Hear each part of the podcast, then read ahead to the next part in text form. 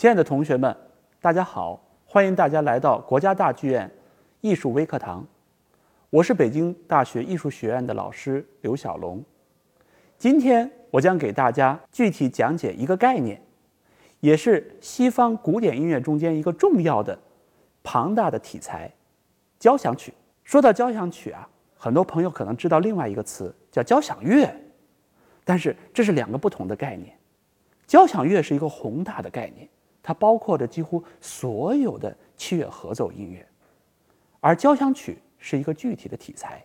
那么，交响曲是什么时候出现的呢？交响曲真正成为一种题材是到了十八世纪中叶以后，特别是那个时代，我们称它为古典时代。什么是古典呢？就是人们认为。这样的音乐可以表达一些永恒的东西，一种理性的东西，一种充满着一种绝对价值、至高无上的一种精神状态的东西。所以这个时候，交响曲就占了上风。十八世纪的时候，交响曲从更早一点的题材——器乐协奏曲和序曲，以及器乐组曲中间脱胎而出。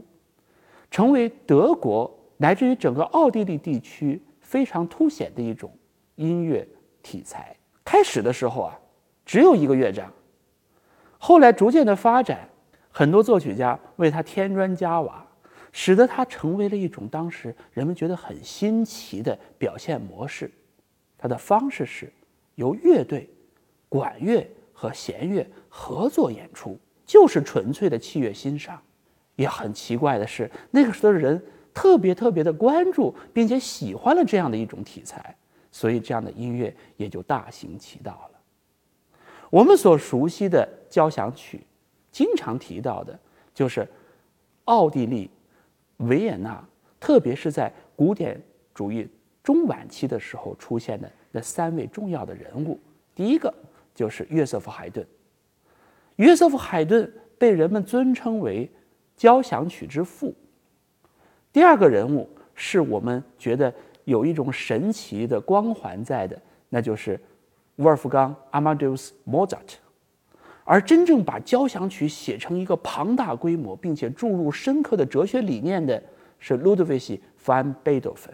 这些人物在18世纪的晚期到19世纪早期，将交响曲这个题材发展到了一个前所未有的高度和规模。它深深地影响到十九世纪乃至于二十世纪的交响曲创作。这个时候，同学们就会发现了，其实交响曲的发展时间并不是那么久远，它从十八世纪中期开始出现，一路走来到今天二百多年而已。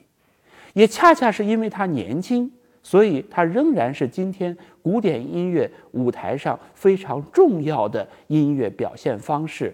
和表现的题材。接下来，我们来说说交响乐团，就是交响曲是由什么样的乐队编制来表现的呢？交响曲是由管弦乐队来表演的。那什么是管弦乐队呢？这就要看看西方的管弦乐队编制具体是怎样的。小提琴家族是整个管弦乐队中间的中流砥柱。那么再说管乐，西方从十八世纪以降，管乐逐渐的分化成为了木管和铜管两个组别。木管组别里头，我们来说说有什么乐器哈。第一个是长笛，第二个是双簧管，第三个是单簧管，第四个是大管。也许有同学问：哎，就这些乐器吗？当然不止，但是主要的。是这四类，它们共同形成了被称为木管乐器。大家听听这名字，你就知道了。木管，木头制作的。哎，它们吹出来，每一种乐器由于它们发声方式不同，它们的声音音色非常独特，在乐队中间起着调色盘的作用。再说铜管，一说铜管是由黄铜制作的乐器。这类乐器啊，大家更熟悉了，最高音的小号，然后呢，圆号，就是那个长相圆圆的一盘的那样的号哈。还有一个呢，叫做长号，就是伸缩喇叭，最大个儿的也是声音最低的，叫大号。大号呢是整个乐队里头在音域上，在吹管乐器中间最低的一个乐器，所以它们就形成了铜管组合里的小号、圆号、长号、大号这四样代表乐器所构成的这个基础。那么再看看弦乐。弦乐由于都是弓弦乐器，所以声音比较统一，但是从高音到低音要求是错落有致。在弦乐器中间，像小提琴这个乐器，它小提琴呢需要很多人在一起演奏。大家知道为什么吗？很简单，因为小提琴啊，它个头小，拉弦的时候必须不断持续的演奏才能够。发出持续的声音，您不信把弓子一提，什么声音都没有了。那么在这种情况下，一个乐队能够支撑住整个的声音的这种丰满度，怎么办？就让这个弦乐啊加倍。所以小提琴不但有一个组，还要有两个组，所以出现了小提琴一和小提琴二。在乐谱上经常就写出两行，同学们可不要误解，只有两把提琴哦，实际上。是两个组合，而且他们占的人数相当多，比小提琴更大一点的，看起来和小提琴很像。很多朋友拉过几年小提琴以后，会转到另外一个乐器上，什么乐器呢？中提琴。由于它的定弦定制不一样，它的形制略大，所以在音量上变得更加醇厚，更加的体现一种中音的色彩。比它个头更大的。就架不到肩膀上了，只能戳在地上。那么这样的演奏的乐器，大家很熟悉，这是大提琴。大提琴在演奏上有它独特的音色，很多朋友喜欢大提琴，觉得它非常端庄，非常的优雅，而且觉得它非常非常的一种笃定的感觉。比它再大的，很多朋友只能站着演奏了，因为这个乐器戳在那里都显得很高大。它就是。低音提琴，有的时候我们说叫贝斯，但贝斯这个词是个俗称。低音提琴是整个弦乐家族中间最大型的一个乐器，但是它的声音显得也最低，声音也就显得非常非常的扎实。它可以和铜管中间的大号、木管中间的大管在音色区域上相媲美。当您作为观众。面对着整个乐队的时候，您一眼看出去的，首先就是弦乐。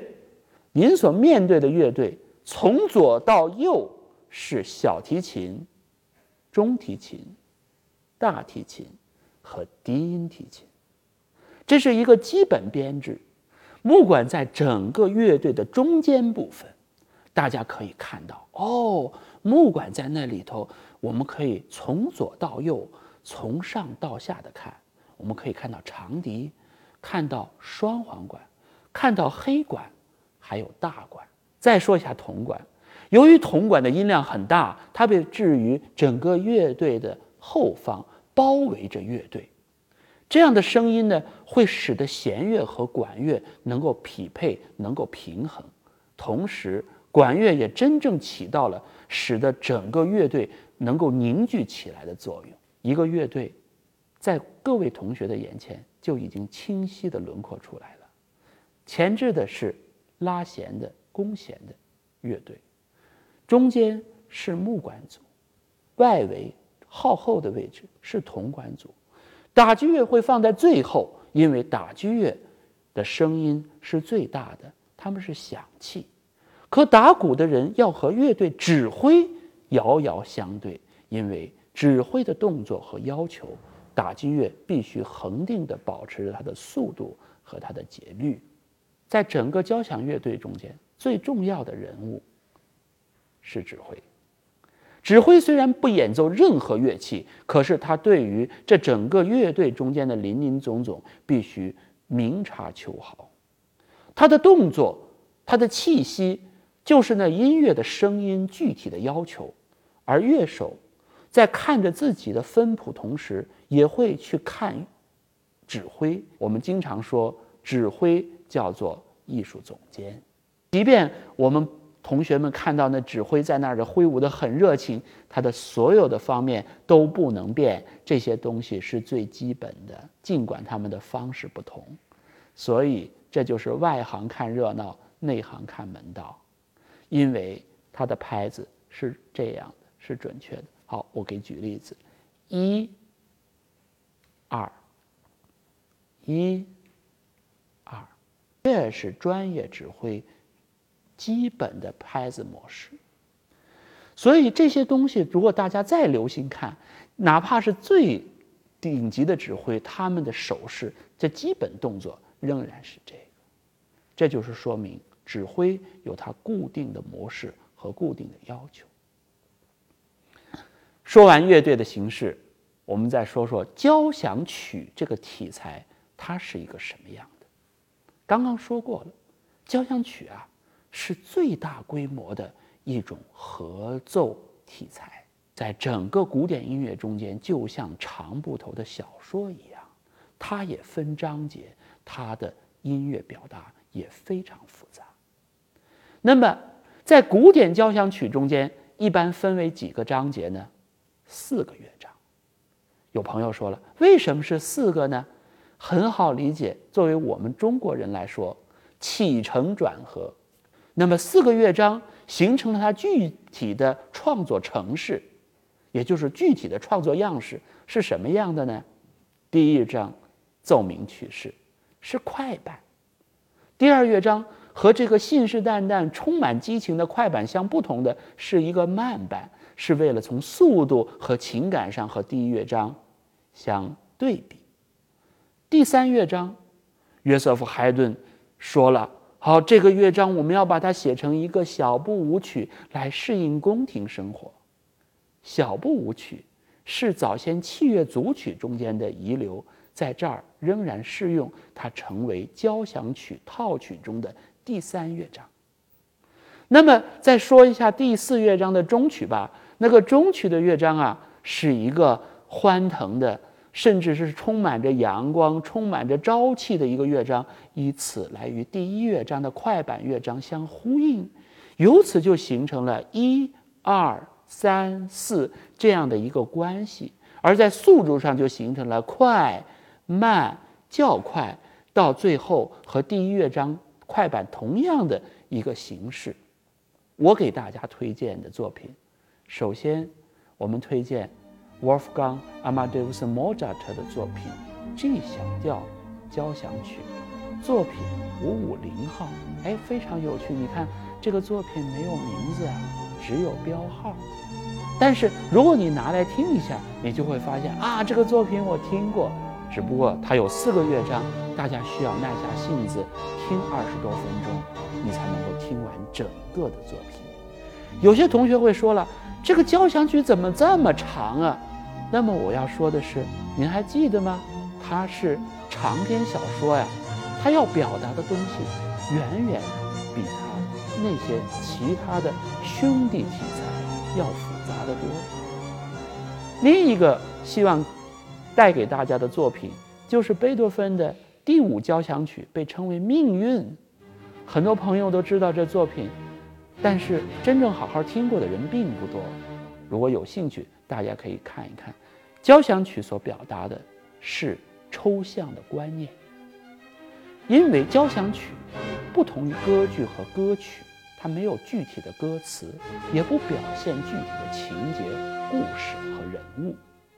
交响曲是一种朴素的抽象的音乐，去直接抒发人的情感，比方说欢乐的、郁闷、挣扎的、奋斗的。